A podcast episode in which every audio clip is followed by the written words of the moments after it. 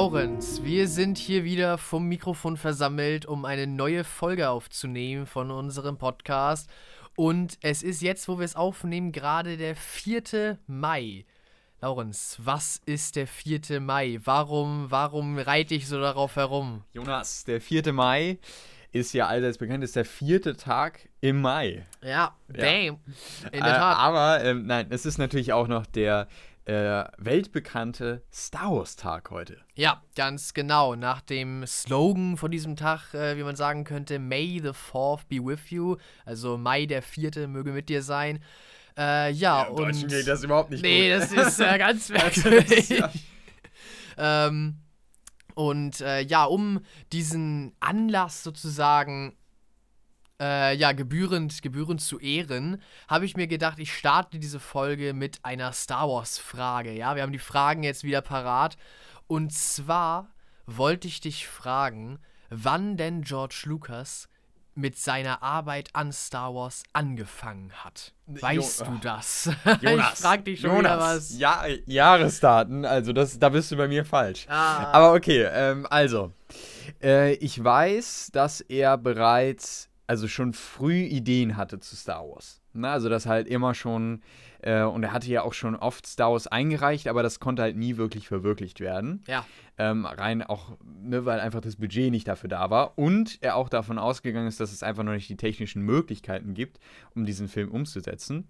Ähm, jetzt ist natürlich die Frage, wann war das? Also, Star Wars Episode 4 kam 1977, genau, Ja. 1977 in die Kinos. Und das heißt, irgendwann so pff, 75 sind die Produktionsarbeiten so wahrscheinlich losgegangen. Denke ich auch mal, ja. So, ich würde jetzt mal sagen, ähm, was war die, die Frage hat. Wann er tatsächlich, also wann zum ersten Mal sozusagen der Name Star Wars und Oh, zum das ersten Mal überhaupt, mal. also. Hier, da hinten. Jonas, du siehst es da hinten. Ich habe die Biografie von, von George Lucas. ja, stimmt. Oh, und ja. ich habe, ich, die habe ich mal zu Weihnachten geschenkt bekommen und äh, die habe ich irgendwie in, was weiß ich, ein, zwei Wochen oder so durchgesuchtet, weil die ist unglaublich spannend. Mhm. Und George Lucas Geschichte ist auch sehr, sehr spannend, ne, wie er Okay. so langsam in dieses Filmbusiness reinkommt und dann dreht er jetzt erstes American Graffiti Mhm, und. und, äh, ähm, ke- und dann macht er, ähm, ach Gott, jetzt ist mir der Name ja, wie entfallen. heißt das denn noch gleich? Na, sein, dieser sein Science erster Fiction Film, genau. Ähm, Äh, ja, mir ist er auch mir ist ich hab's echt gerade vergessen. ja, naja, und dann irgendwann kommt ja so langsam das hoch, ne, er möchte Star Wars machen und so. Ja, ich weiß es nicht. Ich würde jetzt irgendwie so schätzen, mh, Ja, schätze einfach. 19, 1970, 74. 74. Da bist du, da bist du nah dran. Da Ja? bist du wirklich nah dran. Also ich glaube nämlich, dass es länger gedauert hat, bis, bis das tatsächlich Star Wars da so. Das hat doch ein kleines bisschen länger gedauert. Sein allererstes äh, Skript, seine allererste Ideensammlung zu, äh, ja, zu dieser Welt war 1972. Mhm, okay. Äh, aber da hieß es noch Journal of the Wills. Genau, richtig. Ja. Heute übrigens auch sehr bekannt als das ähm, Magazin in den Vereinigten Staaten zu Ja, Star Wars. stimmt, das heißt genau. nämlich Journey of the Wills. Ja, genau, stimmt, das heißt so. Und der Titel Star Wars, bei dem es dann ja auch blieb, der war dann auf seinem ersten wirklich professionell eingereichten Skript 1973. Also du warst nicht, du warst nicht weit abgeschlagen. Ah, davon. guck mal, guck mal. Ja, siehst du Ja. hier, ne? Das sind die Background Informations, die irgendwo da hinten schlummern Ja, aus der genau. Biografie. Ja, ja, ich sag's dir.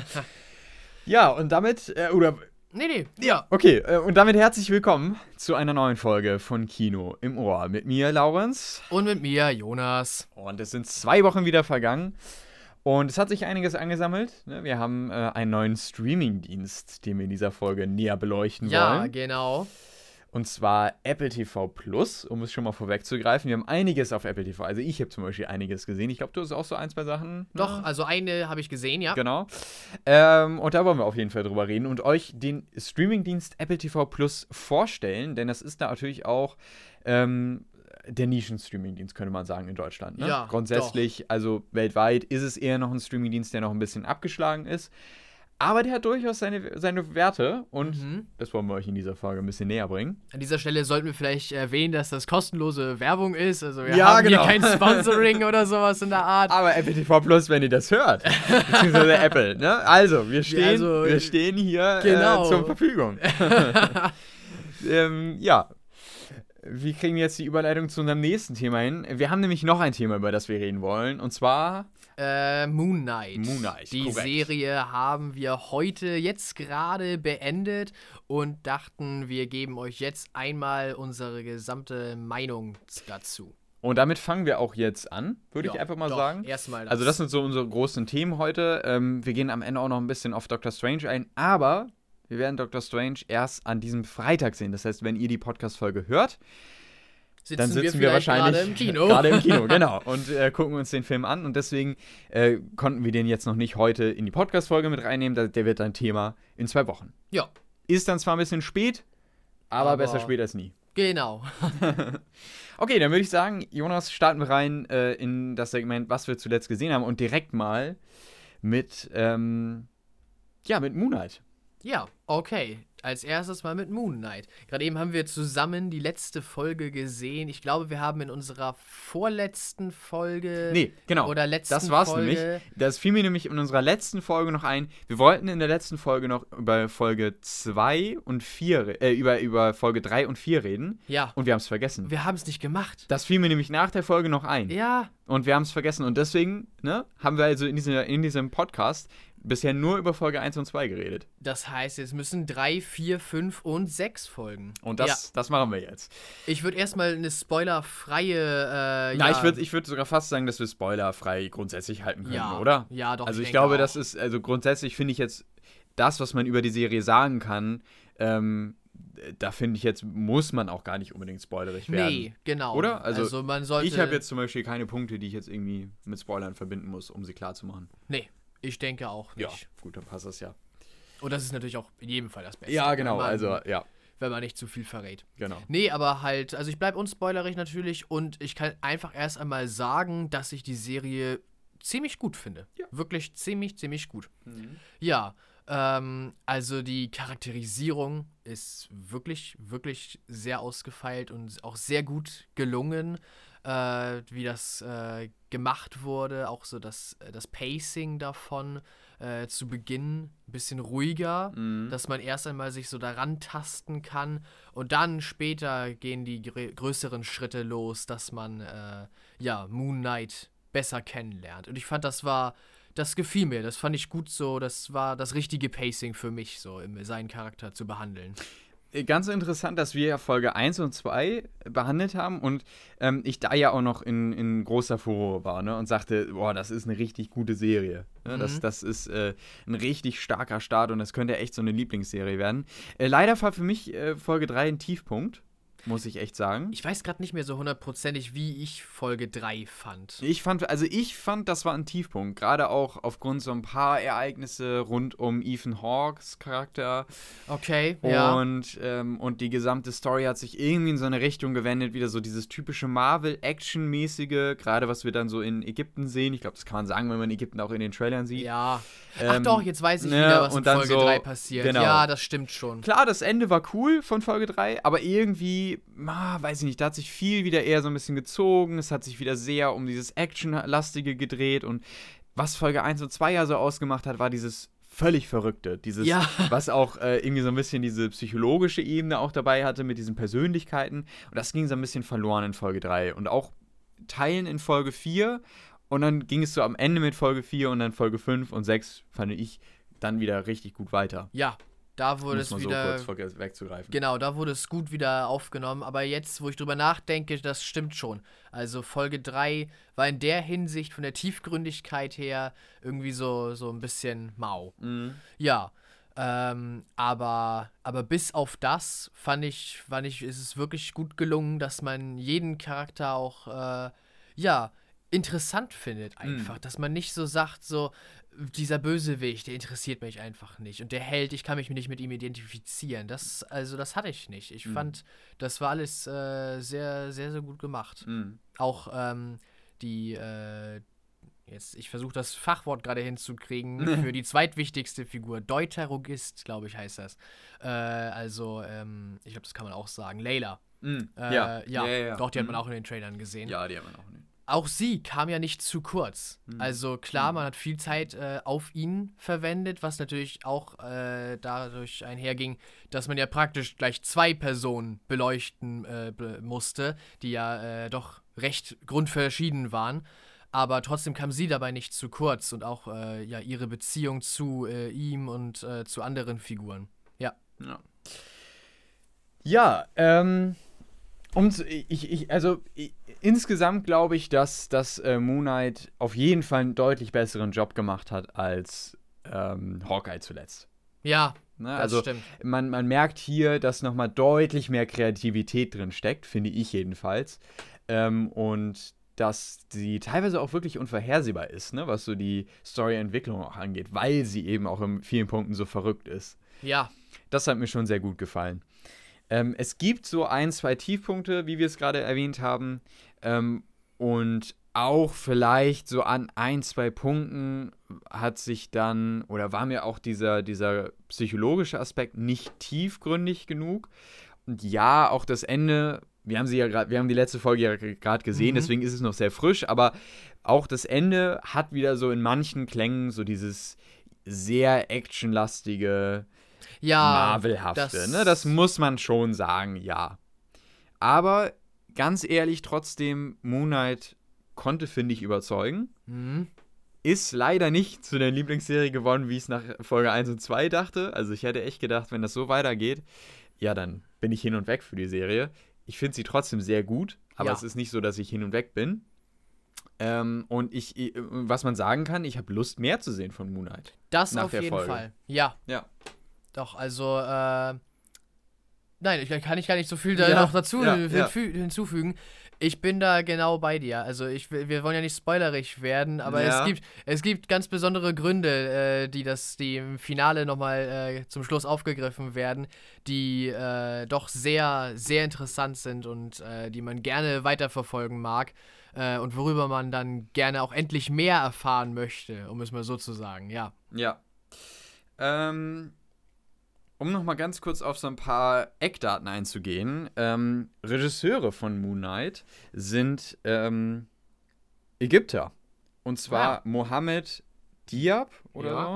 so. Äh, sowie der horrorerfahrene, Re- das, ach so, das horrorerfahrene Regieduo bestehend aus Justin Benson und Aaron Moorhead.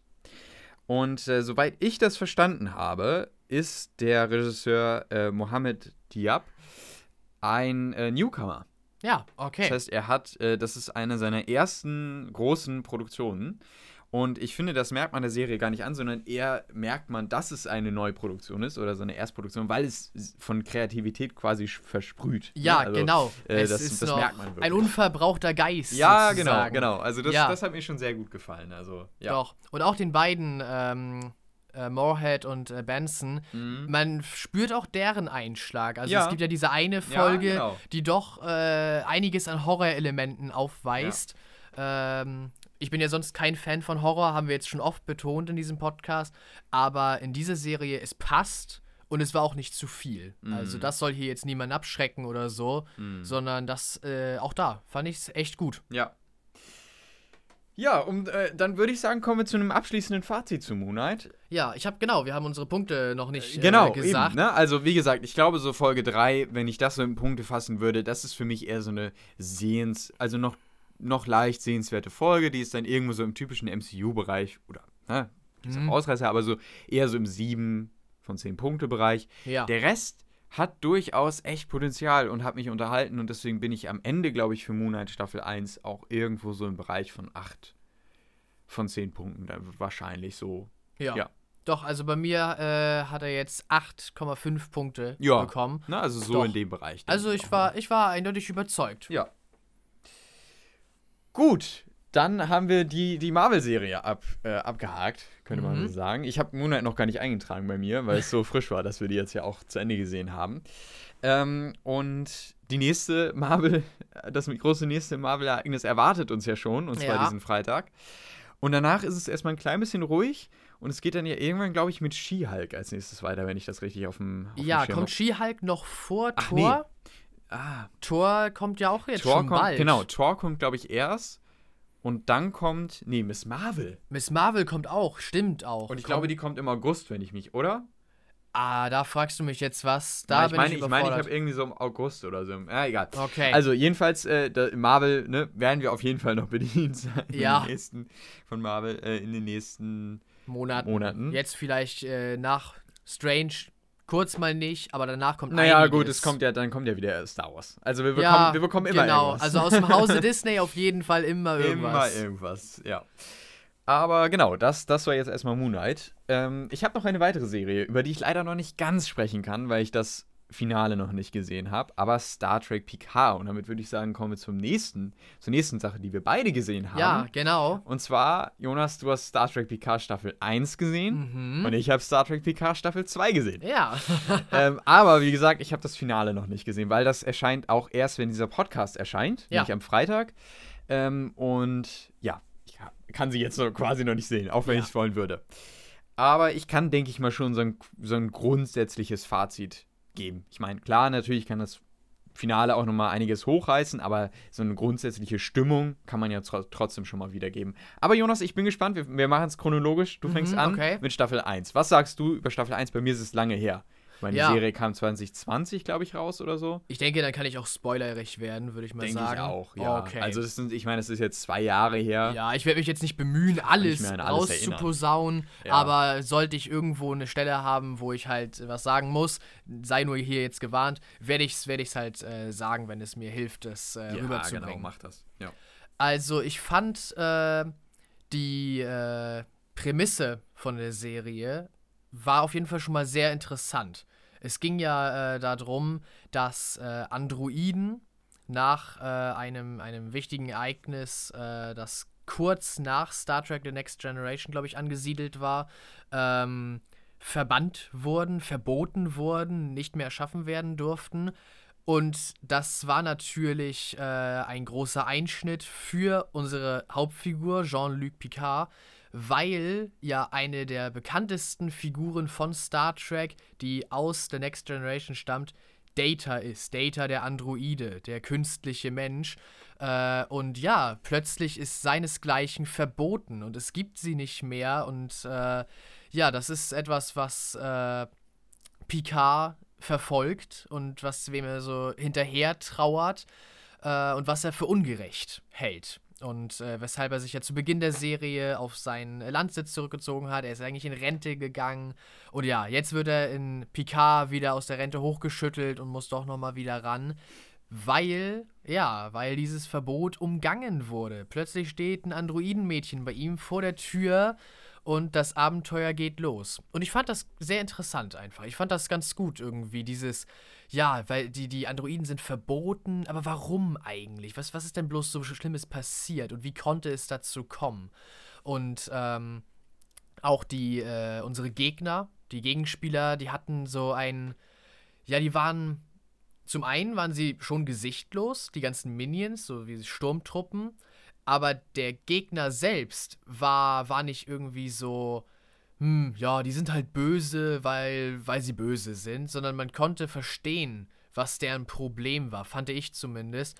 Äh, und äh, konnte deren Motivation zum Schluss, als die Serie alles erklärt hatte und äh, ja, den ganze, die ganze Sache durchgegangen war, äh, nachvollziehen, weil ja nicht nur äh, Picard und seine äh, Freunde und Mitstreiter beleuchtet wurden, sondern auch die beiden, die beiden äh, Spione, die als die äh, Hauptgegenspieler fungierten. Die bekamen ja auch viel Screentime und äh, viel Redezeit. Äh, und ich fand das ganz gut, dass das äh, von zwei Seiten sich angeguckt wurde, dieses Dilemma und was die jeweilige Sicht darauf war. Ja, das, äh, das nur mal dazu gesagt. Auch ähm, visuell fand ich das sehr schön. Äh, ich muss aber einem Kritikpunkt tatsächlich zustimmen, den ich äh, aus einem YouTube-Video ehrlich gesagt äh, übernommen habe. Äh, und jetzt, wo ich die erste Staffel gesehen habe, kann ich dem so ein bisschen zustimmen. Und zwar ist Star Trek ja sehr bekannt für seine Hologramm- Technologie oder zumindest wer sich mit Star Trek so ein bisschen befasst hat, äh, findet eigentlich das immer sehr cool, dass sie in Star Trek nicht nur Hologramme zum Bild darstellen benutzen oder, oder irgendwie, dass wie so ein Filmchen abläuft, sondern in Star Trek können Hologramme ja fest sein und äh, tatsächlich, äh, ja, super, super real sein und, und äh, ja, alles, also man kann sich praktisch eine künstliche Welt in so einem Hologramm, äh, ja, Computer oder Raum erschaffen. Und Wieder äh, ein, ein Aspekt äh, auf The Orville. ja, genau, in Ne? The Orville ist das genauso. Ja, an ja. The Orville angelehnt. Äh, übrigens kann ich auch noch was gleich zu sagen. Erinnere mich dran. Ich darf es nicht vergessen. Was Okay, zu The ich, Orville. ja, in Okay, Ordnung. Ja. Ähm, und das eine Mal, wo das in der Serie benutzt wurde, war, um äh, Picards Arbeitszimmer von seinem Landsitz zu rekonstruieren, als er dann auf dem Raumschiff unterwegs ist. Ja. Also er nimmt sich so ein Stück äh, zu Hause mit in sein Abenteuer, was ich eigentlich ein ganz schönes, eine ganz schöne Sache fand. Aber das einzig andere Mal, wo Hologramme in der Serie überhaupt benutzt werden, ist für Werbeflächen, so praktisch die, die äh, Neonschilder vom 24. Jahrhundert und äh, für die Raumschiffkontrollen, dieses typische in der Luft rumwedeln mit Licht um den Händen und, und plötzlich funktioniert alles. Und also das YouTube-Video, das ich gesehen hatte, hatte sich halt so ein bisschen darüber beschwert, dass das irgendwie recht unkreativ ist. Man kann sie mit den Hologrammen in dem Kontext von Star Trek so viel mehr machen. Und ja, das hatte ich dann natürlich schon im Kopf so, weil ich das schon vorher gesehen hatte, dieses Video. Aber ja, ich, ich fand es auch so. Man, man hätte vielleicht noch äh, mit grundsätzlich Technik ein bisschen mehr experimentieren können. Der Teleporter war da, natürlich, der Phaser war da und halt diese, diese 0815-Hologramme. Und dann war es das auch so ziemlich. Irgendeine coole Neuerung, irgendein Kniff, wo sie vielleicht irgendwas mal benutzt hätten, um sich äh, aus, der, aus der Patsche zu helfen. Das wäre vielleicht ganz interessant gewesen. Ja. Aber das war die einzige Sache, wo die Serie vielleicht ein bisschen unkreativ wirkte. Ansonsten war das wirklich gut umgesetzt, auch visuell äh, die meiste Zeit. Und ja, dass ich die Storyline auf jeden Fall äh, gut durchdacht und interessant fand, äh, ja, habe ich schon gesagt. Doch, also im Endeffekt, äh, Picard hat von mir äh, für die erste Staffel 8 von 10 Punkten jetzt bekommen. Ich war auf jeden Fall äh, unterhalten. Ich habe in die zweite Staffel jetzt schon reingeguckt. Ich bin gerade in der zweiten Folge. Ich war, oh, okay. Ich, ja, genau. ja, ja, ja, cool. Ich war in der, ich war gestern so müde, ich habe dann die zweite Folge nicht ganz durchgeguckt, aber oh, ähm, ich tatsächlich, ich habe auch 8 von 10 gegeben, Ja? sehe ich gerade. Ja. Also witzig. ähm, also ja, da bin ich jetzt auch dabei und bisher finde ich es auch doch äh, recht interessant. Ey, Ich schätze, kurz, ich finde das gerade wirklich krass, weil ich habe das, ich habe die Punktzahl ja vor zwei Jahren gegeben Mhm. und es ist wirklich Zufall, dass wir beide genau das gleiche denken. also ja, okay, Ja. ja. Ja, aber jetzt äh, weitere Infos überlasse ich dir zu der zweiten Staffel. Ich finde sie auf jeden Fall schon mal doch recht interessant, die ersten beiden Folgen. Äh, hat mich auch wieder abgeholt. Ja, ich weiß nicht, ob du da jetzt drauf eingehen möchtest, ob Doch, du zuerst ja, ja. das von The Orville sagen möchtest. Äh, nö, ich, ich, ich glaube, das ist ein sehr guter Übergang jetzt. Okay, ja. Ähm, denn die ersten beiden Folgen, und damit komme ich jetzt zur zweiten Staffel von Picard, sind auch tatsächlich das Highlight Oh, der okay. Staffel. Also äh, für mich ging es nach den ersten beiden Folgen und dann auch noch vielleicht auch Folge 3 und so weiter, es ging eigentlich nur noch bergab.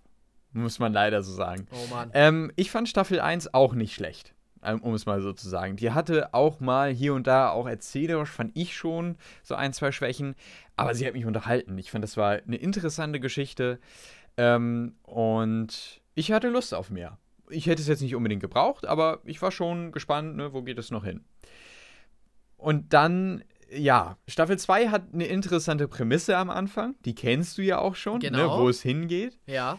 Das Problem ist leider nur, dass die, dass die Story sich einfach nicht voranbewegt. Wir bleiben immer irgendwie an einer Stelle und wir kommen mal in einer Folge ein klein bisschen voran und dann bleiben wir in der anderen Folge. Es gibt also gefühlt so viele Füller-Episoden, dass man sich denkt, wann geht's eigentlich irgendwie weiter? Ah, so. okay. Und, und irgendwie kommt man nicht voran. Und mein größter Kritikpunkt ist im Grunde auch noch, das ist ja schon quasi ein großer Kritikpunkt, aber äh, ist eigentlich viel mehr, gerade in den letzten beiden Folgen habe ich da gesessen und mich teilweise gefragt, was passiert hier eigentlich gerade? Wo bin ich hier gerade? Was ist eigentlich die Grundstory? Ich, ich blicke da nicht mehr durch. Weil es werden leider einige Handlungsstränge aufgemacht, die durchaus Potenzial haben, Mhm. aber die meiner Meinung nach nicht genug Tiefe bekommen und auch nicht genug Ausformulierung.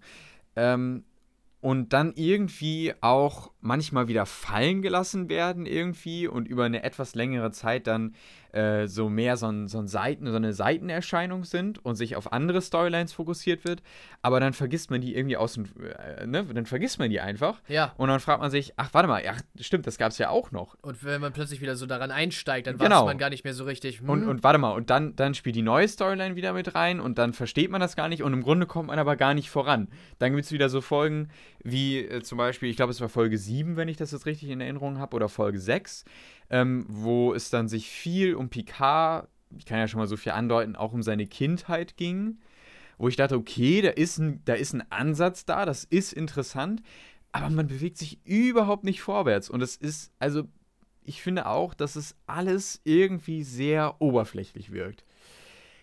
Kurzum, Star Trek Picard Staffel 2 wirkt irgendwie sehr kreativlos, ähm, hatte eine interessante, einen interessanten Beginn, kommt überhaupt nicht voran, verzettelt sich in viel zu vielen Storylines und kommt jetzt zum Ende klar, ich habe das Finale noch nicht gesehen, aber Mhm. kommt irgendwie jetzt auch in der letzten Folge, in der vorletzten Folge ja schon fast quasi zu einem Ende und führt auf jeden Fall eine der zwei großen Storylines zu Ende. Okay. Ähm, aber irgendwie auch zu so einem Ende, wo man sich denkt, so, ja, okay, aber nee.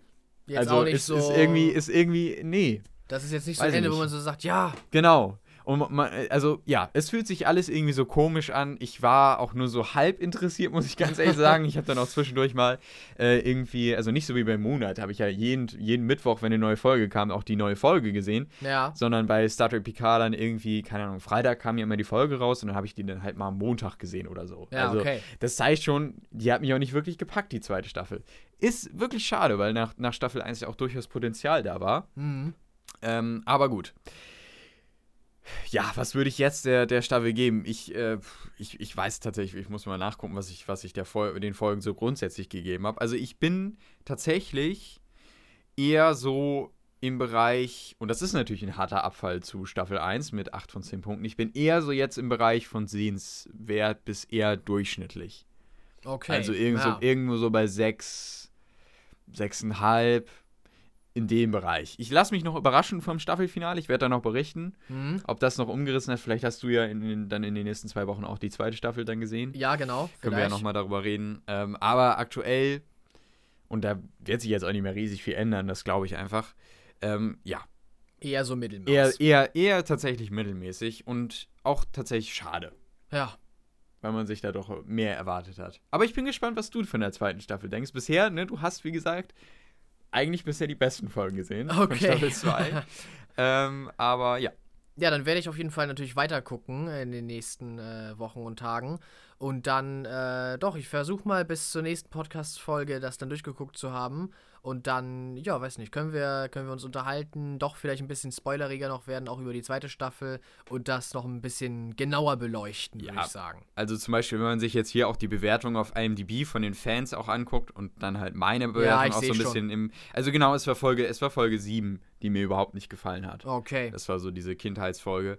Ähm, aber das zieht sich auch irgendwie so ein bisschen durch die Staffel, aber ich will nicht zu viel sagen. Also, es ist irgendwie so ein bisschen so ein Kuddelmuddel, was nicht wirklich durchdacht ist, was viele Momente hat, die nicht so wirklich passen und ja, weiß nicht. Schade. Ja. Schade einfach. Naja, gut. Was soll man machen? Ja, genau. Gut, das war, das war Star Trek Picard. Mhm. 1. Was soll man machen? Was soll man machen? ja, naja. Ähm, und damit würde ich sagen, kommen wir jetzt zu dem Teil, äh, was wir sonst noch so zuletzt gesehen haben. Äh, denn, denn jetzt kommen wir so zu den Dingen. Ah, nee, wir haben noch eine Sache, die wir auch beide Eine gesehen große haben. Eine Sache, Sache, ja. die, ne? Und zwar ein Oscar-Gewinner. Genau. Aber ich würde Ich sagen, würde wir sagen- gehen vorher, ne? Ich wollte gerade sagen, weil damit können wir ja gut Apple Genau. halt äh, beleuchten, würde ich sagen. Und damit schalten wir rein in die Werbung. in die Werbung. Apple TV Plus. ja.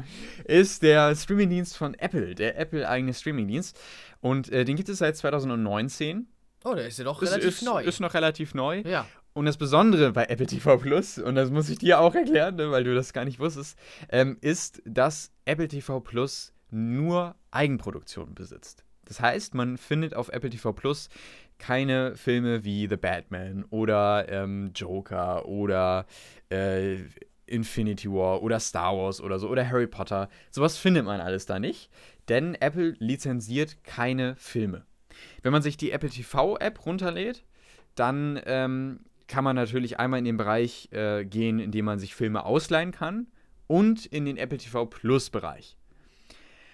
Und da Apple TV Plus nur Eigenproduktion hat, führt es natürlich auch dazu, dass es nicht so viele gibt. Ja.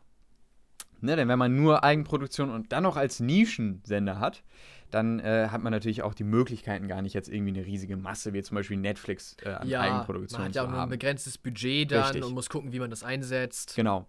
Aber um schon mal zu dem Kontrastprogramm zu Netflix zu kommen, was ich jetzt auch festgestellt habe, klar, ich habe jetzt natürlich auch die Highlights rausgepickt, ähm, aber auch so grundsätzlich jetzt mal gesehen, ich glaube, es gibt vielleicht, wenn man es runterbricht, irgendwo so rum um den Dreh 50 Serien und Filme auf Apple TV Plus, würde ich jetzt mal so geschätzt sagen. Kann mehr, kann weniger sein, aber so, um, um mal ein Verhältnis darzustellen. Ich glaube, auf Netflix gibt es tausende von Filmen Ja. und Serien und auf äh, Apple TV Plus gibt es halt ungefähr, würde ich jetzt mal schätzen, 50 wahrscheinlich.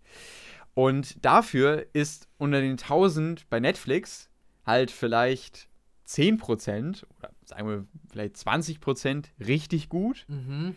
Und bei Apple TV Plus könnte man sagen, ist genauso viel, wenn nicht sogar noch ein bisschen mehr gut. Ähm, aber dafür ist halt ne, in diesem wenigen, was es gibt, doch recht viel Gutes dabei. Ja, So könnte man es vielleicht sagen. Gut, das mal kurz vorweg. Apple TV Plus kostet äh, 5 Euro im Mo in, äh, pro Monat und es gibt am Anfang noch äh, sieben Tage kostenlos.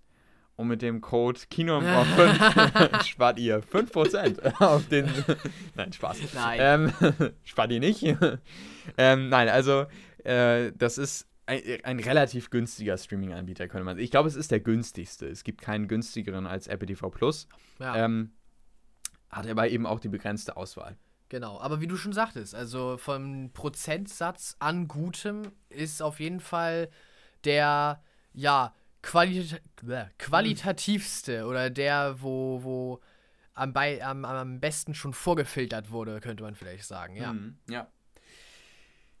Gut, dann würde ich sagen, kommen wir so ein bisschen zu den Highlights, die es auf Apple TV Plus gibt. Ja, genau. Und äh, ich würde sagen, wir starten mit dem einen, was wir beide gesehen haben. Und zwar ist das der Oscar-Gewinner dieses Jahres, der große Oscar-Gewinner Coda. Ja, hat drei Oscars gewonnen, der Film, die allermeisten dieses Jahr. Und auf jeden Fall verdient. Also, ja, hilf mir auf die Sprünge, Laurens. Es war der Oscar für bester Film auf jeden Fall. Die wichtigste Kategorie. Ja, ganz eindeutig. Ähm, bester Nebendarsteller. Ja, war auch. Und jetzt die dritte. Was war die dritte? Ich hatte sie gerade noch im Kopf, jetzt wo du es gesagt hast, habe ich sie wieder vergessen. Ich weiß es wieder. Ah, bestes glaub- adaptiertes Drehbuch. Genau. So ist es. Genau. Okay, dann sind wir einer Ja, Meinung. ja, ja. Ich war mir nicht sicher. Nee, genau. Bestes adaptiertes Drehbuch. Ähm, Coda, Jonas. Ähm, Coda, worum geht es in Coda? Ja, Coda, das ist, äh, erst einmal ist das äh, der Name für die Community der, äh, ja, Kinder von äh, Menschen, die taub sind. Ach, das wusste ich gar nicht. Ja, das habe ich, das hab ich nachgegoogelt. Jetzt habe ich nicht mehr hundertprozentig drauf, Ja. ähm, wie, wie die Abkürzung geht, aber ich glaube, es ist sowas in der Art wie Children of Deaf Adults. Ja, das war es auch. Mm, Children okay. of Deaf Adults. Also äh, Das Kinder. Kinder von tauben Eltern. Ja. Das, dafür steht dieses Akronym für diese Ah. Community. Äh, so- ja, so, so benennen sich äh, einige ja, Kinder von tauben Eltern selber. Äh, Wird ja im Film nicht genannt. Nee, der, Genau. der Begriff fällt überhaupt nicht. Äh, aber ja, daher, daher kommt das. Ich war zuerst auch verwirrt. Ja, wo, ja, wer hier genau. ist Coda? Wo, wo, wo Ja, ja. kommt Coda ins Spiel? Und dann habe ich das nachgegoogelt. Und äh, dann, ja, dann habe ich es rausgefunden. Also das ist, ja, so, so heißt, die, so benennt sich diese Community von Leuten, die mit, äh, die in einer tauben Familie aufgewachsen sind.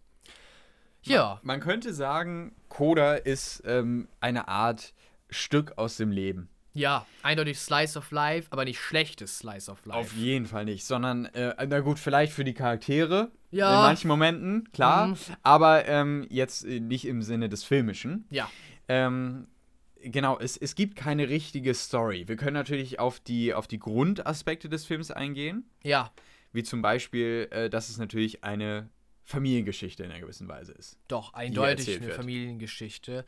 Äh, weil sollen wir es kurz, kurz umreißen? Ja, ich würde schon wir, sagen. ja. Es geht halt äh, um äh, die Tochter der Familie, sie ist die Hauptperson und sie ist Coda in diesem Film. Also sie ist das Kind äh, von tauben Eltern, die aber selber hören kann. Ja, sie hat noch einen Bruder, auch er ist taubstumm.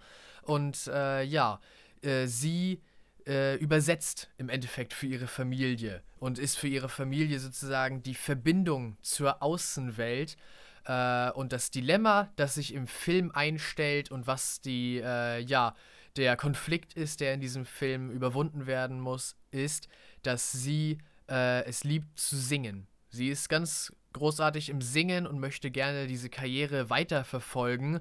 Und naja, ihre Familie als Taube haben davon natürlich nicht viel und können nicht viel damit anfangen.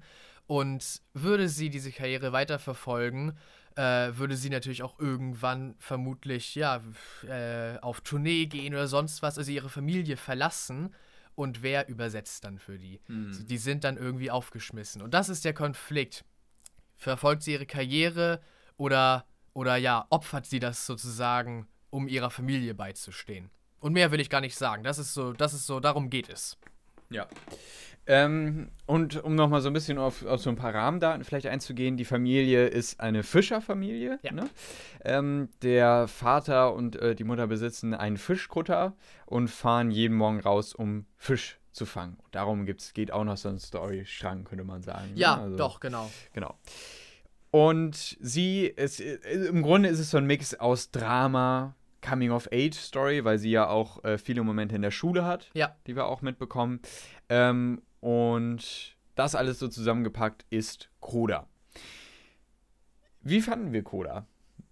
Äh, ich Wie hau, fandest du Coda? ich hau einfach mal gleich heraus. Coda ist der allererste Film auf meiner Liste, die ich seit Anfang des Jahres, also jetzt seit vier Monaten führe, der 10 von 10 Punkten hat. okay, Ich, ich versuche mich zurückzuerinnern und den Film Revue zu passieren lassen, habe ich jetzt schon mehrmals getan als Vorbereitung auf diese Folge. Ich finde nichts, was ich, was ich irgendwie schlecht finde oder Mhm. so. Es ist, äh, also, der Film ist halt Slice of Life oder Familiendrama. Das heißt, es gab jetzt visuell gesehen zum Beispiel nichts, was mich so vom Hocker gehauen hat. Äh, aber es gibt einfach nichts Schlechtes in dem Film und deswegen kann ich ihm halt auch einfach nichts abziehen. Deswegen, das war ein richtig guter Film. Also äh, verständlich äh, und, und hat einen richtig sofort mitgenommen und äh, so, so reingesogen in dieses, ja, in diese Sache einfach, in dieses Drama. Ja, ich, ich kann es gar nicht so richtig beschreiben. Es, es war einfach perfekt. der, der Film hat auch die, ähm, die taubstumme Community Klasse äh, nochmal beleuchtet, Ja. finde ich auch. Ne? Also das, ähm, das hat mir auch wirklich gut gefallen, wie, wie das thematisiert wurde im Film. Ich möchte dir das gar nicht zerstören, merke ich gerade. Ich, möchte- ich habe ich hab tatsächlich, also ja, Sag ruhig, wenn Ich du fand- irgendwas hast. ja, natürlich, klar, ne? wir, wir sollen ja auch unterhalten, aber ähm, also für mich, der Film hat auf jeden Fall auch funktioniert. Ich hatte unglaublich viel Spaß. Und der Film ist ja auch in vielen Teilen witzig. Ko stimmt, Komödie könnte man auch sagen. ist Ja, er auch in vielen stimmt. Momenten, ne? Also, und äh, wahnsinnig toll fand ich ja den, den Musiklehrer. Ja. ne? Also den äh, allein auch als den Schauspieler finde ich ja unglaublich cool. Ja, Ähm, also es gibt immer mal diese Highlight-Momente und Koda hat mich von vorne bis hinten unglaublich gut unterhalten und ich fand, ich fand ihn auch wirklich stark. Also es war ein sehr, sehr guter Film. Was ich zum Beispiel bei Nomadland damals, vor einem Jahr ungefähr, was mir da ähm, so vorkam, das war genauso wie es dir jetzt vorkam, da fiel mir so auf, ich könnte eigentlich quasi nichts irgendwie negativ anmerken. Außer vielleicht diese Amazon-Sache, die, da- die ich auch im Podcast thematisiert Ja. habe, ne? die ja so ein bisschen, klar, die hat jetzt nichts an sich mit dem Film zu tun, sondern das, ja, aber gut, wenn könnte man weiß, auch, ne? dann ist es irgendwie dann so. ist es irgendwie, dann ist es so ein fader Beigeschmack, der Genau. damit reinkommt. Und, aber ansonsten konnte ich da quasi nichts kritisieren. Und in diesem Film ging das ähnlich bis auf so ein, zwei Punkte.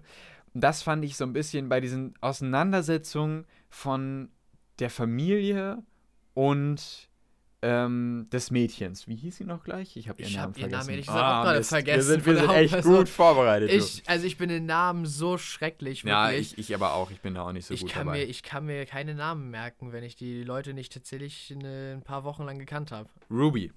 Ja, Ruby ist, äh, ist die Tochter und ähm, wenn sie Auseinandersetzung hatte mit der Familie, und ich rede jetzt nicht von der, von der finalen Auseinandersetzung, auch mit ihrem Vater und ich sage nur, ne, Truck, ja, sie, das ist natürlich, das sind berührende Szenen und das ist wirklich schön. Aber ich meine dann so Zwischendurch, wenn, wenn sie dann in, in Konfrontation mit ihrer Familie gegangen ist, dann, ah, weiß ich nicht, dann, dann fehlte da noch so ein bisschen mehr, wie bei Fantastische Tierwesen, so ein bisschen mehr Wumms dahinter, fand Ja, ich irgendwie okay. so in manchen Momenten. Da hätte es noch ein bisschen tiefgreifender sein können, dass ich mir wirklich äh, mehr äh, vorstelle und auch was den Bruder angeht, dass da auch noch ein bisschen mehr Dramatik hinter ist. Das hat mir so ein bisschen gefehlt in manchen Punkten. Ähm, denn der Film möchte ja, dass es in vielen Punkten sehr dramatisch ist, was da passiert. Ne? ja, Ähm, sicher. Und äh, da hätte mir noch gepasst, wenn es noch ein, noch ein bisschen tiefer geht, was so diesen Konflikt von den beiden Parteien angeht. So, an sich finde ich, ist das Thema sehr gut dargestellt worden, ähm, aber nicht mit, für mich, für meine Verhältnisse, nicht mit na genug Nachdruck. Okay. Das ist so der einzige große Kritikpunkt, den ich habe. Äh, ansonsten klasse Inszenierung. Eine schöne Inszenierung, ähm, tolle Bilder, ein, ein, ein wirklich, wirklich schöner, warmer Film, der ein richtig tolles Familiengefühl auch. Jetzt habe ich gerade über Familienstreit, aber Ja, der auch ne, ne, in, in vielen Momenten einfach ein schönes Familiengefühl auch verbreitet, der witzig ist, der ähm, auch, auch äh, Dinge fürs Leben einem mitgibt. ja, doch. Und für mich ist es ein Film, der, der also er landet bei 9 von 10 Punkten, um, um so eine Punktewertung zu- abzugeben, weil ich halt diesen Kritikpunkt irgendwie mit reinnehme. Hm, Ähm, aber trotzdem, ja, ich finde ihn auch richtig gut. Doch. Ähm, Jetzt mal so gegenübergestellt zu den anderen Filmen. Ähm, was, äh, was würdest du sagen? Ist er, ist er gerechtfertigt der beste Film des Jahres 2021? Ich versuche gerade ein paar Filme nochmal so zu überlegen, Also was die ja- kann die ja- alles so. Genau. Ja, Ne? Also wir haben ja, ähm, wir haben ja nicht so ganz so riesig viel auch von den, von den arthausigen Filmen gesehen. Da gab es ja auch noch einige, Doch, da gab es die auch, einige, stimmt nominiert waren. schon. Mhm. Ähm, aber als bester Film waren ja zum Beispiel Nightmare Alley auch ähm, nominiert. Ja, Das war ein guter Film. Ich habe ihn ja gesehen, habe ich ja auch im Podcast besprochen. Ich sehe ihn jetzt nicht als besten Film. Das war ein guter Film, aber nee, sehe ich jetzt nicht als besten Film. Äh, Gleiches gilt auch für ähm, ach, den Film, der zu Weihnachten rauskam, der Science-Fiction äh, mit, mit Leonardo DiCaprio. Mir ist gerade der Name ich, entfallen. ich weiß leider auch gerade nicht genau. Ah, Sonst musst du nochmal die Don't Look Up. Ach so, Don't der, Look Up. Der, der, ja. der war auch stimmt. nominiert. Ach so, okay. Ja, als bester ah, Film. Ja, hm. Äh, Habe ich aber auch nicht, also hätte ich jetzt auch nicht gesehen. Nee, bester der Film. war, der war auch sehr lustig. Ich glaube, den haben wir auch besprochen hier Ja, im ja. Podcast. War auch Äh, kreativ, klasse. Kreativ auf jeden Fall. Ähm, aber aber ähm, dieses doch etwas ernster behandelte und, und ernstzunehmendere äh, Thema irgendwie von Coda äh, gibt dem ein bisschen mehr Nachdruck und ein bisschen mehr Substanz, würde ich sagen, dass es, dass es nicht zu sehr in das Komödiantische abrutscht. Licorice Pizza will ich unbedingt noch sehen. Nee, ich habe ihn auch noch nicht gesehen. Paul Thomas Anderson. Den, Den muss ich mir auf jeden Fall noch anschauen. Und Belfast von Kenneth Branagh. oh, Belfast soll ja auch sehr, sehr schön gewesen sein. Ich habe ihn leider auch noch nicht geguckt. Leider auch noch nicht. Äh, dann natürlich noch King Richard, ähm, West Side Story, Power of the Dog. Habe ich auch alle leider nicht gesehen. Nee. King Richard steht aber auch noch auf meiner Liste. Ähm, und ja, ja. Für mich war's, für mich war es natürlich, weil ich ihn äh, gesehen habe und ihn geliebt habe, Dune. Ja, du hast recht. Dune war auch dieses Jahr. Ne, also, beziehungsweise Ich glaube, jetzt wo ich jetzt wo ich auch Coda gesehen habe, ja, es ist irgendwo so so ein Rennen gewesen. Dann wahrscheinlich hätte ich Coda vor der Oscar-Verleihung gesehen, wäre es ein Rennen gewesen für mich zwischen Coda und und ähm, Dune. Dune. Ich kann damit gut klarkommen, dass das Coda Ja, den gewonnen hat. ich du kann wahrscheinlich das- noch mehr. Ich kann das Du sehr fandest gut. ihn ja fantastisch. Ja, ich fand ihn wirklich gut. Äh, ich kann das sehr gut nachvollziehen äh, und ich will das dem jetzt überhaupt nicht absprechen. Wäre ich jetzt Mitglied der Jury gewesen Vielleicht hätte ich wegen meinem Sci-Fi-Bias, weil ich ja alles Science-Fiction-mäßige echt gut finde, hätte ich vielleicht meine persönliche Stimme zu Dune gegeben. Okay. Aber von einem rein filmischen Standpunkt finde ich einfach, dass das Coda das vollkommen verdient hat und einfach ein vollkommen durchdachter, durchgehauener Film war, der wirklich, also ja, Ja. da darf Ja. da an, also keine Ecken und Kanten für mich persönlich sind Ja. da, die mich, die mich ja äh, stören. Ja. Das ist doch auch mal schön. Das ist doch auch mal gut. Gut, äh, ja, das, das ist ein Highlight auf Apple TV Plus. Ja, auf jeden ein, Fall. Ein großes Highlight. Übrigens auch einer der wenigen Filme. Ich glaube, es gibt wirklich nicht viele Filme auf Apple TV Plus, weil das Hauptsächliche, was ich auch, was mir auch vorgeschlagen wird, das sind Serien. Ja, Also es gibt vielleicht noch ein, zwei Filme, die ganz interessant sind, aber hauptsächlich fokussiert sich ja auch Apple TV Plus auf Serien. Ähm, und damit würde ich sagen, kommen wir zu den Serien. ja, ganz Ähm, genau. Da kannst du jetzt mehr sagen. Ich glaube, du dass, bist auch äh, durch mit deinen Sachen, die du, Doch, genau. Ich habe nämlich hast. nicht so viel gesehen. Das waren die drei Sachen, die ich geguckt habe. Ja. Ja, jetzt bist du dran. Jetzt bin ich dran. Gut, oh, jetzt habe ich hier äh, Klonk. Randale gemacht. Das war jetzt der, die Einleitung für die Serien Ja. von Apple TV Plus. ähm, gut, ich habe als erstes äh, die neue Serie gesehen, die erst seit diesem Jahr erschienen ist, und zwar ähm, Severance. Severance habe ich dir ja auch sofort empfohlen, Jonas, ne, als ich äh, die Serie durch hatte. Ich versuche das jetzt als nächstes. Ja, wirklich. Also äh, das kann ich, ich kann es dir wirklich nur ans Herz legen. Severance, worum geht es? Es geht um eine, man könnte auch sagen, es ist eine, in einer gewissen Weise eine Science-Fiction-Serie.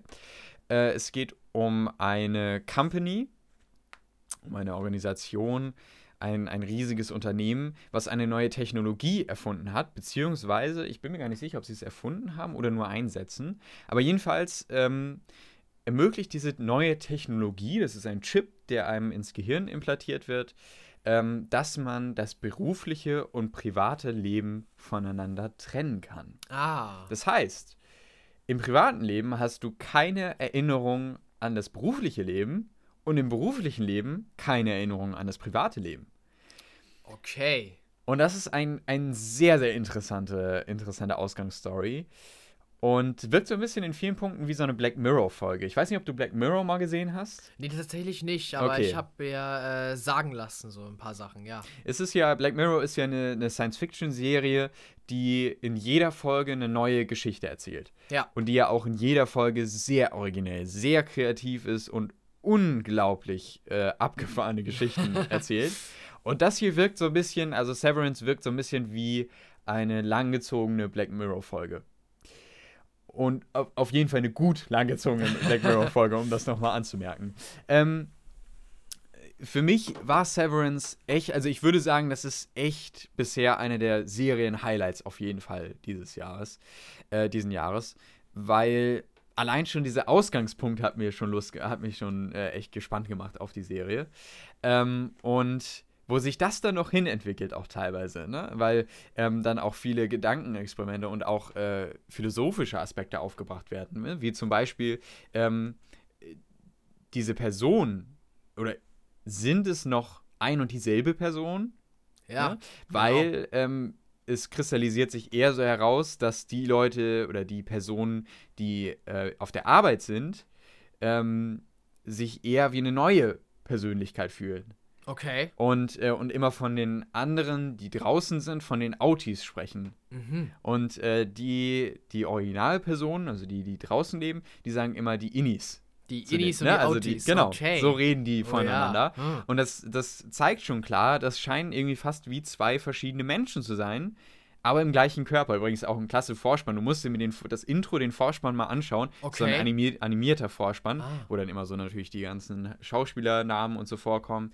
Ähm, der, der Vorspann, äh, gerade am Ende, wo dann der Titel Severance kommt, äh, spiegelt das ganz gut wider. Zwei Personen, Ein Körper. ein Körper. Okay, Ne? okay. Also zwei Persönlichkeiten, ein Körper. Ganz interessant. Und naja, ähm, das hat natürlich auch zur Folge. Ähm, oder möchte ich, möchte ich eigentlich noch mehr sagen? Es geht, es Ich geht um nicht. eine, eine Frau, die neu diesem Programm unterzogen wird und in diese Severance, äh, dieses, diese Severance-Prozedur, so heißt nämlich die Prozedur, das ist die namensgebende äh, Sache in dieser Serie, ähm, bei ihr äh, wird diese Prozedur- Prozedur angewendet und sie wacht das erste Mal auf der Arbeit auf und muss sich jetzt irgendwie damit zurechtfinden. Ja. Und der Hauptcharakter ähm, der, ich habe gerade auch seinen Namen vergessen, da kommen wir wieder zum Namenthema. Oh ja. Ähm, der muss sie eben einführen in diese Okay, Welt. ah. Und ihr, ihr so ein bisschen alles zeigen und beibringen. Und somit wird dem Zuschauer auch so nach und nach alles beigebracht. ja. Ne, weil sie ja auch alles erfährt.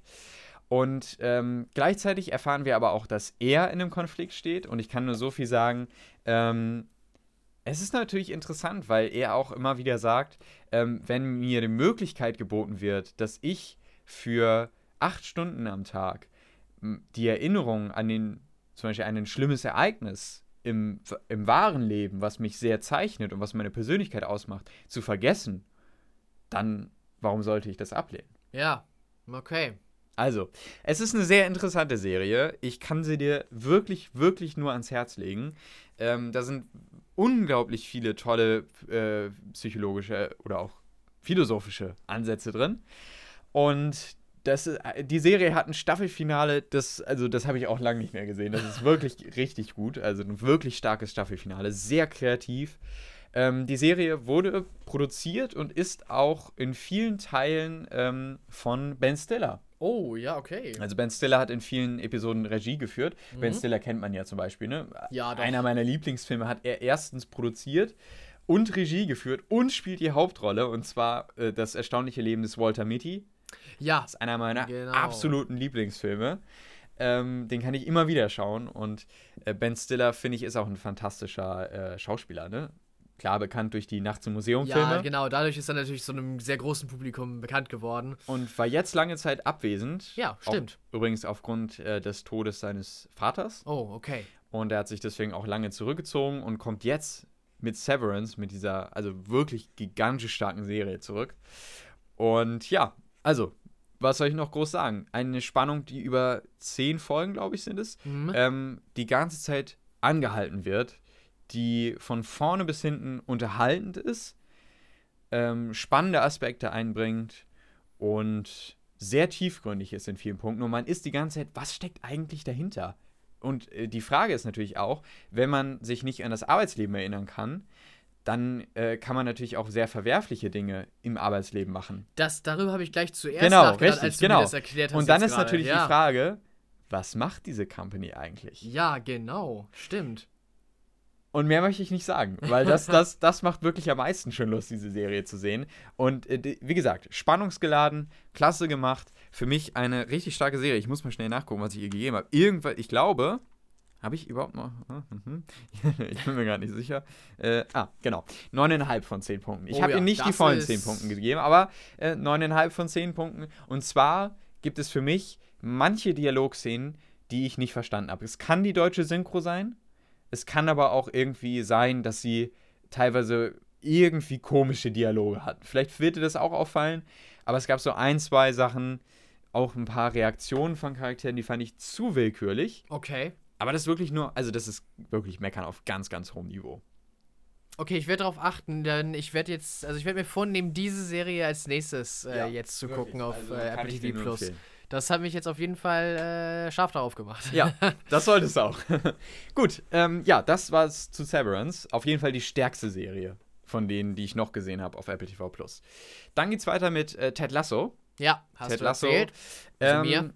Genau. Es geht um Ted Lasso, der, äh, äh, der ein, eigentlich ein Footballtrainer ist Hm. und der aber nach England kommen soll, um dort einen Fußballverein zu führen. Ah, Und dahinter steckt aber eigentlich eine reiche Frau, die diesen Fußballverein führt, die gerade von ihrem Mann geschieden ist. Und ihr Mann ist äh, der oder hat, hat sehr, sehr große Sympathien für den Fußballverein. Und sie ist aber noch unglaublich wütend auf ihren Mann ja. und möchte deswegen den Fußballverein jetzt an die Wand fahren, Oh, damit sie okay. ihm so richtig schaden kann. Ja.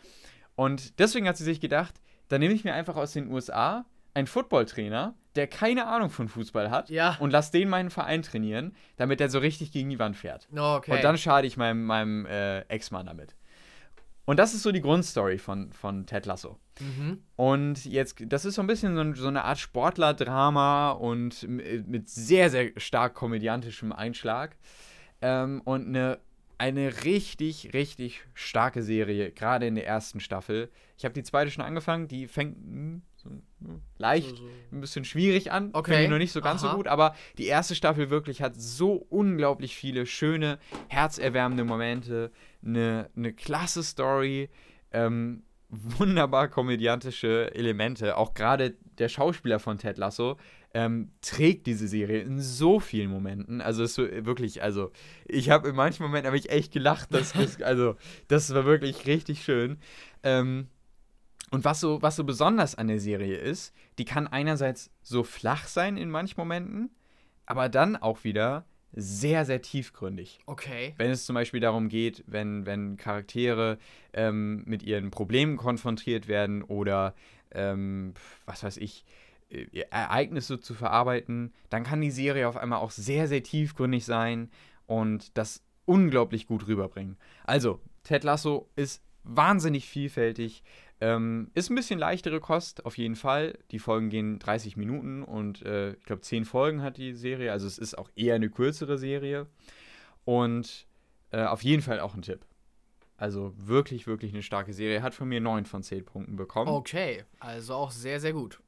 Der, der einzige Kritikpunkt, den ich vielleicht hätte, dass er mir manchmal ein bisschen zu flach war. Okay. In manchen Ja. Punkten. Aber ähm, klar, das gehört auch irgendwie dazu, aber mh, manchmal dachte ich mir auch, ja. Aber sie ist wirklich auch in den kleinen Momenten wunderbar. Also auch eine, ein ganz, ganz großer Tipp. Hat ja auch viele Emmys gewonnen, Ja. die Serie. Okay. Und dann die letzte Sache: The Morning Show. Ja, stimmt. Hast du auch gesehen. The Morning Show. Es geht, äh, die erste Staffel, da habe ich gestern das Finale gesehen. Ähm, und auch da, ich würde sogar sagen, von den, von den Serien, die ich bisher auf Apple TV Plus gesehen habe, das beste Finale. Okay. Allerdings auch der schwierigste Einstieg. Ich musste wirklich die ersten zwei Folgen in die Serie reinfinden. Die Folgen gehen jeweils eine Stunde, Mhm. was wirklich ja schon mal eine Hausnummer Ja, ist, Doch. bei zehn Folgen. Und ähm, man muss auch in die Serie reinkommen. Es geht grundsätzlich um die Morning Show. Angelehnt natürlich an Good Morning America. Ja, genau. Die bekannte Morning äh, Show. Was bei in uns das Amerika. Frühstücksfernsehen ist. Richtig, genau. Aber in, in den USA ist das unglaublich populär. Ja. Viel populärer als hier. Und ähm, da steckt natürlich auch wahnsinnig viel Macht hinter, da steckt wahnsinnig viel Geld hinter. Und in dieser Serie geht es um die Moderatorin, Mhm. gespielt von Jennifer Aniston, Ah, okay. ne, auch eine sehr bekannte Schauspielerin. Ja. Ähm, und ihren äh, Co-Moderator, nämlich Mitch Kessler. Der, und das ist so das Hauptthema der Serie, rund um die MeToo-Debatte gefeuert wurde. Oh, okay. Und jetzt geht es natürlich auch darum, erstens Mitch Kessler als Co-Moderator zu ersetzen, gleichzeitig aber auch diese gesamte Sache rund um MeToo und wer steckt eigentlich in diesem Sender wirklich dahinter und was geht alles hinter dieser Morningshow wirklich in den hinter den Kulissen ab. Dann kommen noch so ein, zwei andere Sachen raus über, über die einzelnen Charaktere und gleichzeitig auch muss sich äh, Jennifer Anistons äh, Charakter in, in dieser neuen Umgebung, auch mit einem neuen Co-Moderator und so weiter, zurechtfinden. Und es hat auch sehr, sehr viel mit Machtkampf zu tun, weil da auch einfach so viel Geld hintersteckt und so Ja. viel Macht. Ähm, geht es auch immer viel um Führungspositionen und so weiter. Und das alles verpackt und gerade dieser MeToo-Aspekt wird in vielen Punkten nicht so klischeehaft einfach weggetan, von wegen, äh, weiß nicht, also, ne, wie man das so manchmal so sieht, äh, Männer sind alles nur toxische, äh, übergriffige äh, Arschlöcher. Arschlöcher, genau. äh, sondern da wird auch wirklich, also diese, diese grundsätzliche MeToo-Debatte wird unglaublich gut charakterisiert. Ähm, man geht auch manchmal darauf ein, dass vielleicht auch manchen Männern dadurch geschadet wurde, und zwar zu Unrecht. Klar, das gibt es auch. Aber, und das ist gut, dass die Serie das macht, ähm, es gibt natürlich auch die Seite, wo Männer unglaubliche Fehler gemacht haben Wo das vollkommen zu Recht wo es war. vollkommen also, zu Recht ja, war, ganz dass sie genau. verurteilt waren. Und am Ende nimmt die Serie auch nochmal einen, einen großen Twist, der dann auch wirklich echt bewegend ist, der einen wirklich richtig mitnimmt. Und ähm, ich war geflasht. Das Staffelfinale war der absolute Wahnsinn. Ähm, und ansonsten auch Jennifer Aniston ist klasse. Ich, ich, also ich liebe sie wirklich in dieser Rolle. Ähm, die, und ja, es ist natürlich ein bisschen Gloria und Gla Glamour, so, ne? Okay. Diese High Society so ein bisschen auch von Ja. Amerika. Ähm, aber das ist einfach, einfach klasse. Ich liebe auch den, den Nachrichtensender-Chef. Mhm. Der, ähm, ah, wieder mit Namen. Also ich habe gestern noch die, das Tja. Finale gesehen, aber ich habe trotzdem die Namen nicht mehr drauf. Ähm, aber nicht Fred, das ist ja der Oberboss, sondern der unter ihm ist. Ah, okay. Ähm, die Leute, die die Serie gesehen haben, wissen, wen ich meine. Äh, den finde ich klasse, wahnsinnig sympathisch, hat so ein bisschen sowas Verrücktes, mhm. ähm, aber richtig klasse. Und äh, ja, was soll ich sagen? Klasse Serie, ähm, wahnsinnig gutes Thema MeToo aufgegriffen, ist von vorne bis hinten wahnsinnig spannend. Nur der Einstieg ist ein bisschen schwierig. Okay. Das ist so der einzige Kritikpunkt. Auch hier von mir 9 von 10 Punkten. Also alles wirklich, wirklich gut. Wirklich da, gut. Wir hatten Ja. ja. bisher noch nichts Schlechtes, Nein. nur Mittelmäßiges. Also Apple TV Plus scheint sich zu lohnen. Bisher. Ich- Und es gibt noch ein, zwei Sachen. Verschwiegen Okay. mit Chris Evans, Oh. ne, dem äh, Captain America Darsteller. Ja, genau, genau. Ähm, und dann noch äh, C mit Jason Momoa. Oh. Soll aha. auch ganz gut sein. Sie. Ja. War einer der ersten Produktionen. Äh, For All Mankind ist so eine Weltraumserie rund um die Apollo-Mission. Und so Ja. eine alternative äh, Apollo-Missionsgeschichte. Okay. Soll auch sehr gut sein. Mhm. Also, da ist noch einiges, was ich auch noch vor mir habe. Und Morning Show Staffel 2 und Ted Lasso Staffel 2 kommen auch noch. Also, ähm, ich, bin, ich bin sehr gespannt. Ja, ich werde versuchen, dich so ein bisschen einzuholen. Ja. Äh, auf jeden Fall Severance werde ich äh, versuchen zu gucken. Und dann mal gucken, womit ich anfange. Ted Lasso oder eine Morning Show. Aber klingt alles sehr, sehr interessant auf jeden Fall. Ich werde einfach mal, ja, wie sich's ergibt, werde ich, werd ich mich da auch mal durcharbeiten und äh, ja, meine Meinung nochmal irgendwann zu Besten geben. Gerne, gerne. Ja, das war's so ein bisschen mit dem Segment, würde ich sagen, zu äh, Apple TV Plus. Ja, Ich habe alles gesagt, was ich zu sagen habe. genau, ich auch. Und damit äh, würde ich dann sagen, gehen wir zu- in die Kategorie News über. Ja, genau. Jetzt kommen wir langsam zum Schluss, zum Ende natürlich, kommen wir immer zu den News. Die CinemaCon hat stattgefunden in den letzten Wochen. Ah, Und da gab es natürlich so ein, zwei interessante Ankündigungen. Äh, unter anderem Batman 2. ach so.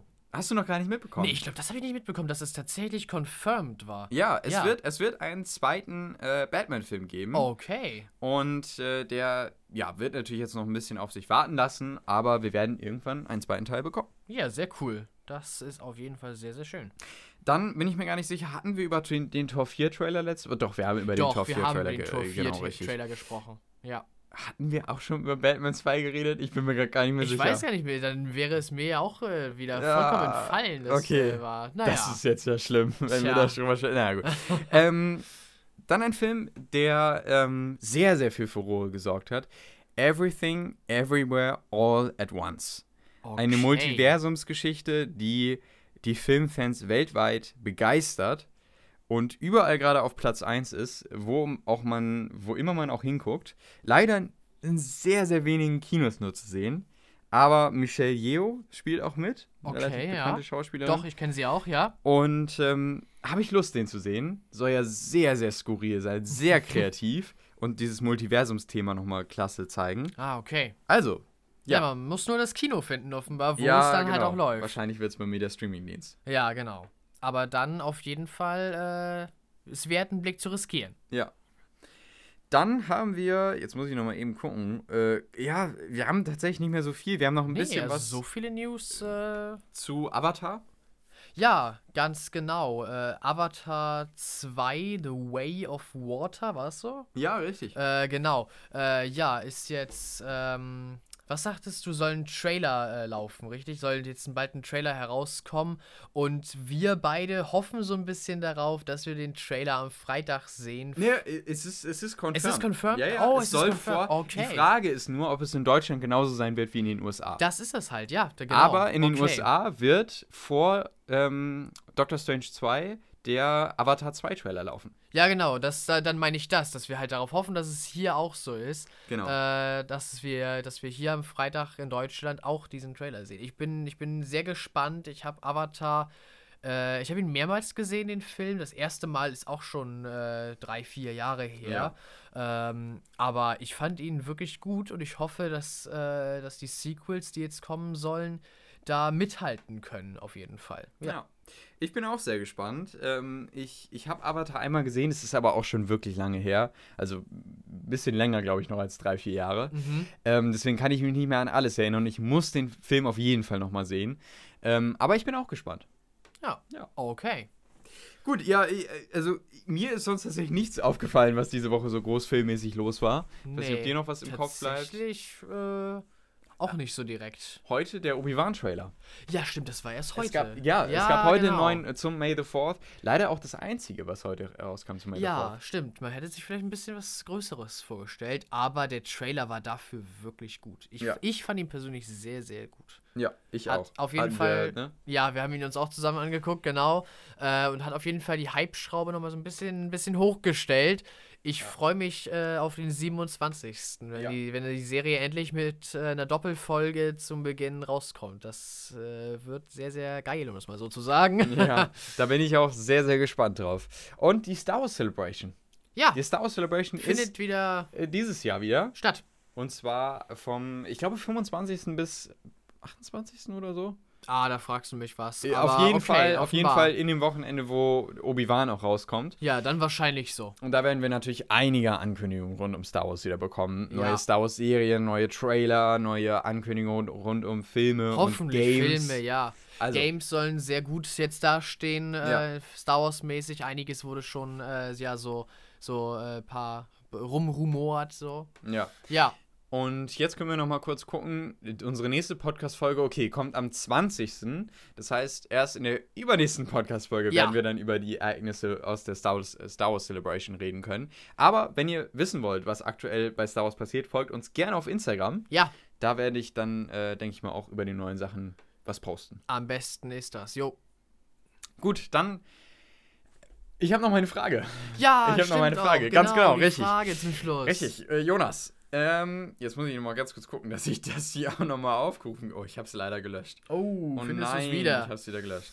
Ich muss mal eben ganz kurz hier nachgucken. Ich habe es aber auch ein bisschen im Kopf. Okay. Und zwar, ähm, Jonas. Ja, Laurens. In Star Wars Episode 4, Episode 5 und 6 Okay.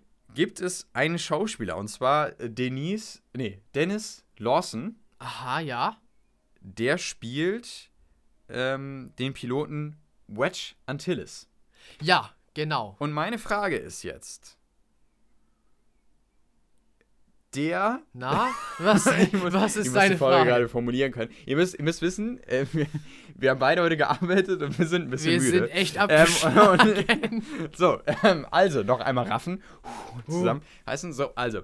Ähm, und äh, der Schauspieler, ja, also Denis, Dennis Lawson, der hat einem anderen Star Wars-Schauspieler abgeraten, eine Rolle anzunehmen. abgeraten. Okay. Und meine Frage ist jetzt, wem hat er abgeraten, eine Star Wars-Rolle anzunehmen?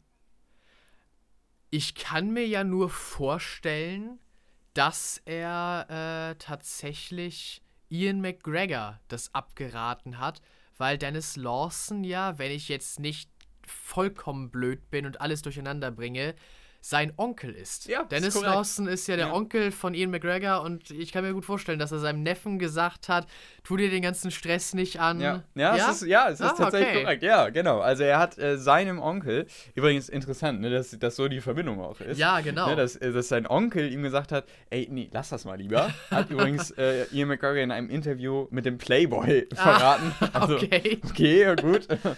ähm, und damit verbunden vielleicht noch ein kurzer Fun-Fact, den ich auch ganz interessant fand, äh, als ich über Ian McGregor noch mal ein bisschen recherchiert habe. Ja, Ähm, in seiner Jugendzeit hat er eine Wohngemeinschaft gehabt okay. ähm, mit Jude Law. Ach, Ja, also er hat Okay. tatsächlich eine, eine Wohngemeinschaft äh, und mit äh, Johnny Lee Miller in London okay. hatte er eine Wohngemeinschaft. Klein ist die Welt, kann ja, ich nur also sagen. das ist ja, das kann man wohl, das kann man wohl so sagen. Tja. Äh, ich gucke gerade mal, woher man John Lee Miller kennt. Ja, alles so Filme, die ich jetzt nicht gesehen habe, muss ich ganz ehrlich sagen. Ich gucke auch gerade mal da drüber. Mindhunters sagt mir was. Ich glaube, ich habe es nie gesehen. Ja, ich auch nicht. ähm, Nee. Nee. Trainspotting, das kenne ich auch irgendwo her. Aber, es ich habe die Filme so nicht, die großen gesehen Filme. tatsächlich. Aber Jude Law sagt einem ja was. ja, Also, auf jeden Fall. auch sehr, sehr interessant. Es gibt auch noch ein, zwei Sachen über ähm, Timothy Ch äh, Chalamet, die Mhm. mir allerdings jetzt entfallen sind. Und Okay. damit würde ich sagen, Die äh, sparen wir uns fürs nächste Mal einfach auf, würde ich sagen. Ja. und äh, wir wünschen euch jetzt schöne zwei Wochen. Habt eine gute Zeit. Und viel Spaß im Kino, wenn ihr euch Doctor Strange 2 anschaut. ja, ganz genau. Viel Spaß dabei. Und damit bis in zwei Wochen und bis dann. Bis dann. Ciao. Ciao.